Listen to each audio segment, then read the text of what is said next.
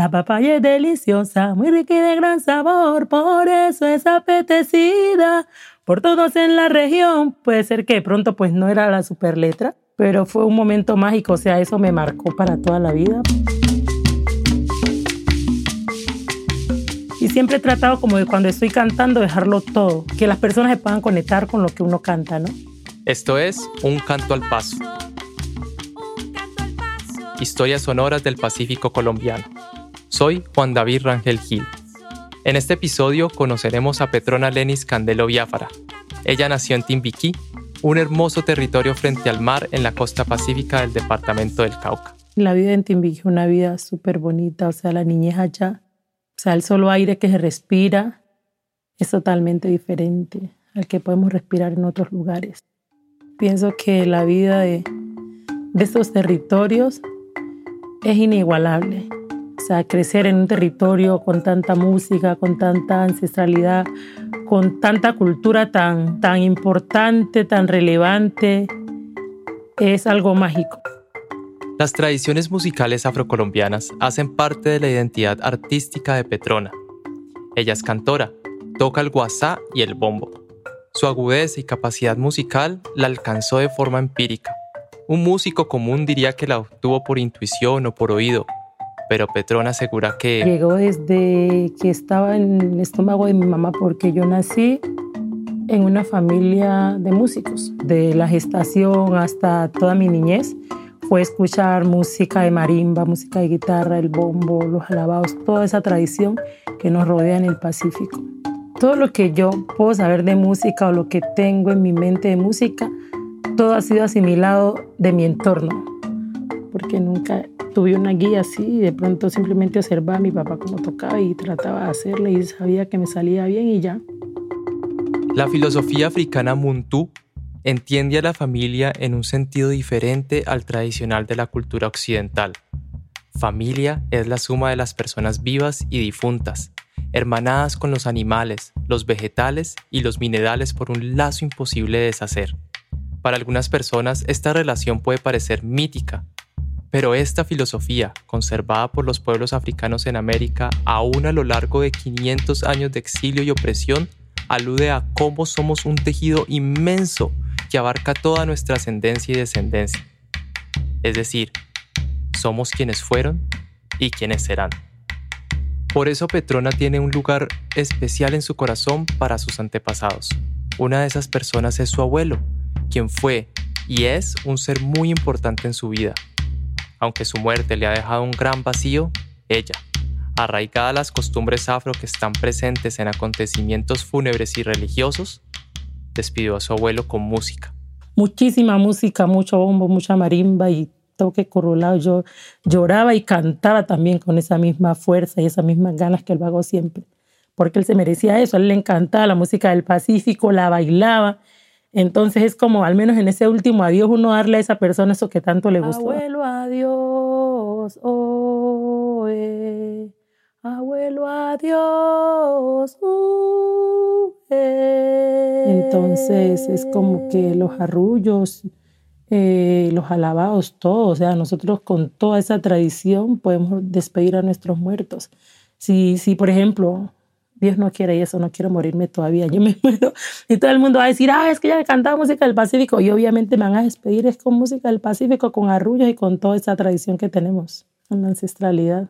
Y hoy se fue mi abuelo y abuelo, se fue mi abuelo y mi abuelo, mi abuelo y mi abuelo, ¿por qué no te has? Sin duda alguna, el legado más grande que, que mi abuelo y todos en la familia decimos nos dejó fue como siempre esa unión familiar. Y él quería siempre que fueran todos, no solamente los, los más cercanos, sino todos esos familiares que de pronto ya nos toca como familia de lejos, por decirlo así, pero él que en Buenaventura están los Ocoró, que pronto el, Ocoró era el cuarto apellido, pero que en Buenaventura están los Ocoró, que por allí están los Hurtados.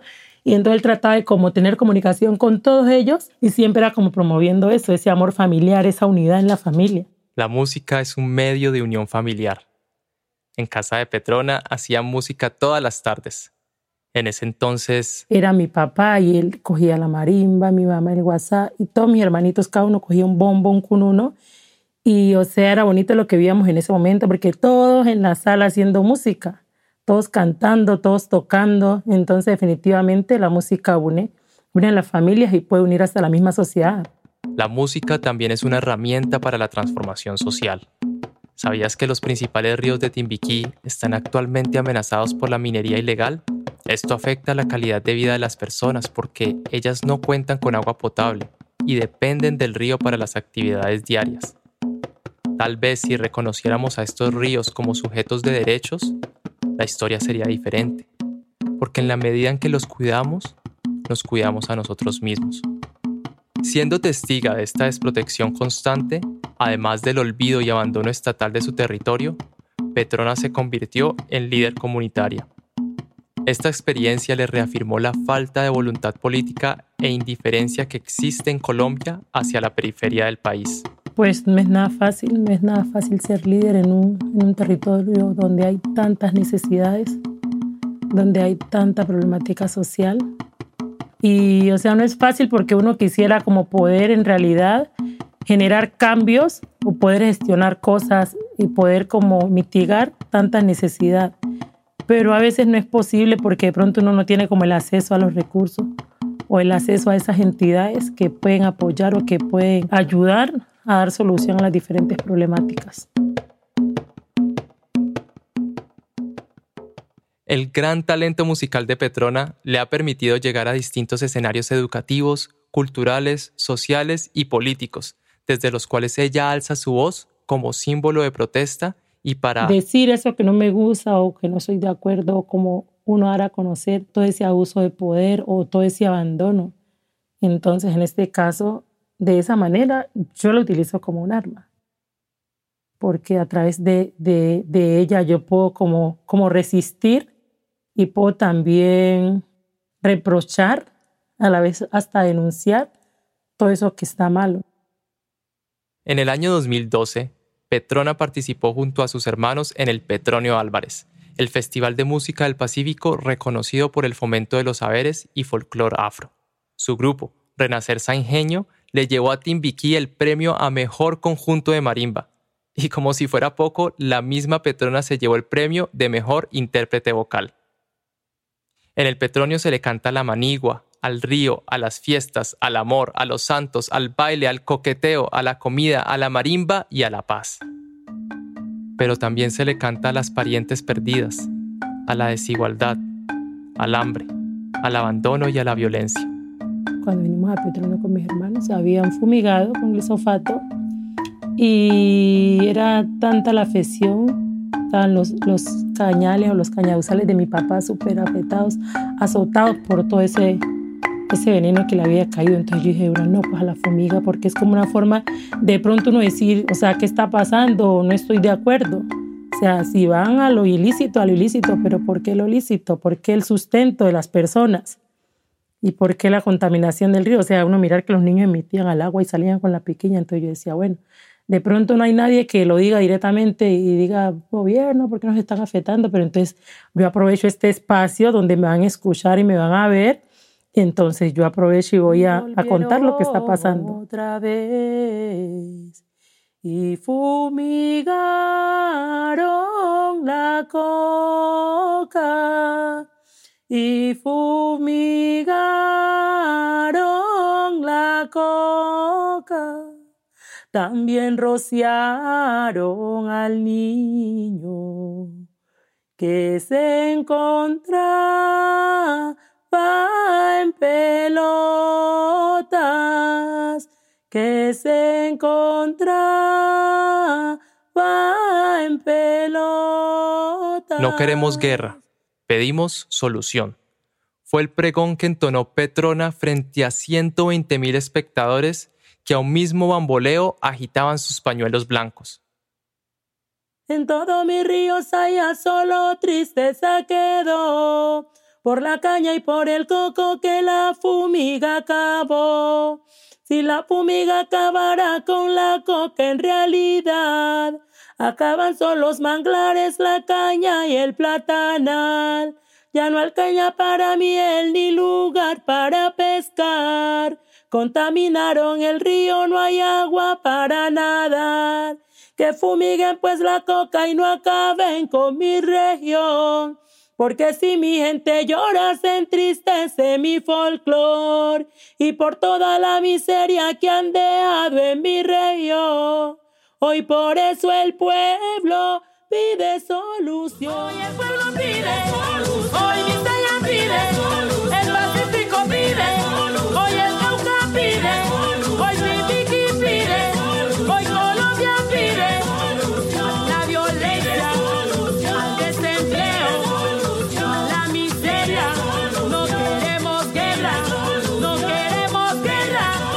Esa participación en el Petronio se convirtió en una de las experiencias más importantes de su vida musical. En aquella visita a la capital del Valle, Petrona también hizo una parada en Palmira. Ahí fue cuando descubrió que... Había muchas cosas que se podían hacer acá que allá en el territorio no se podían hacer, como uno dar a conocer el talento y dar a conocer esta música que es tan maravillosa. Comenzó con el deseo de llevar la música a muchos otros espacios, pero en Palmira sentó raíces. Ahora es su hogar. Ella se siente tan palmirana como si hubiera nacido allí.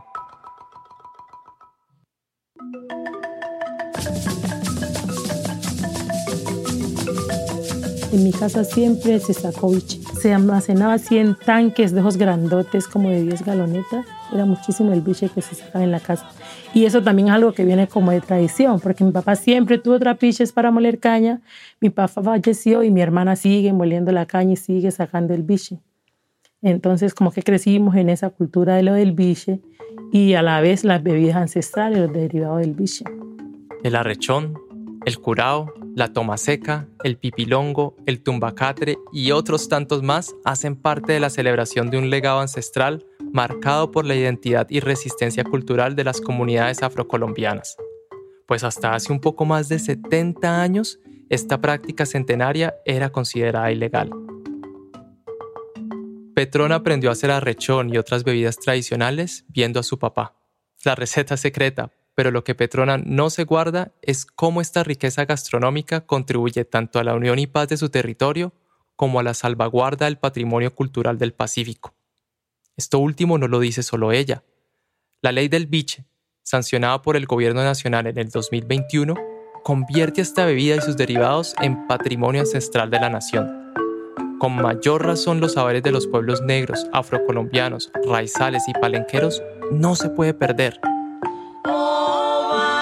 Esto incluye a la música.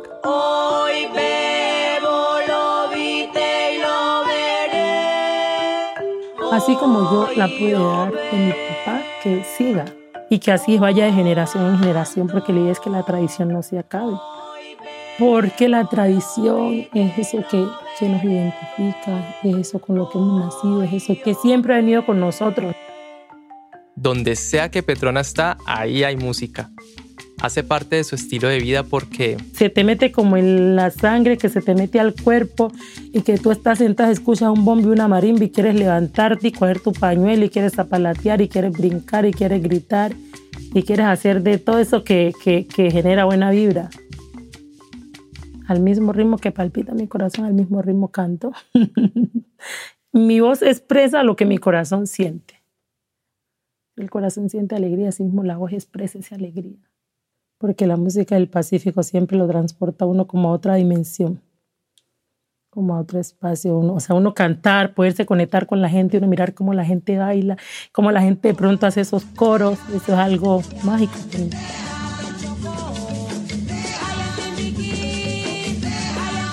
Tal como la vida misma, así es la música tradicional del Pacífico colombiano, con sus subes y bajas, sus ires y venires, sus caminares y frenares.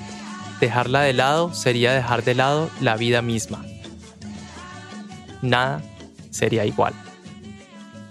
No olvidemos que más allá de sus sonidos acogedores y reminiscentes, la música del Pacífico es un canto a la memoria y a la reconciliación, que permite a los pañuelos blancos acariciar el viento, a las velas iluminar las almas y a las cantoras mostrar cómo se vive el Pacífico desde todos los sentidos.